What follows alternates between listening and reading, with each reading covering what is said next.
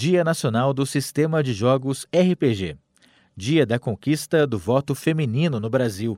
O voto das mulheres foi garantido por meio do Decreto 21.076, de 24 de fevereiro de 1932, assinado pelo então presidente Getúlio Vargas, no Palácio do Catete, no Rio de Janeiro.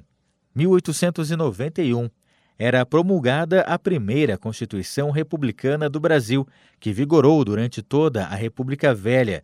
Inspirada no modelo norte-americano, a Constituição estabeleceu o modelo presidencialista e federativo e a independência entre os três poderes.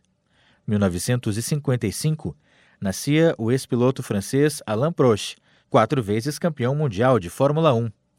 1999 Gilberto Gil vencia o Grammy pelo álbum Quanta Gente Veio Ver. 2012. Morria aos 74 anos o cantor Peri Ribeiro, ele que era filho de Dalva de Oliveira e Erivelto Martins. Com a edição de Vicente Nolasco, falou Gustavo Gossen.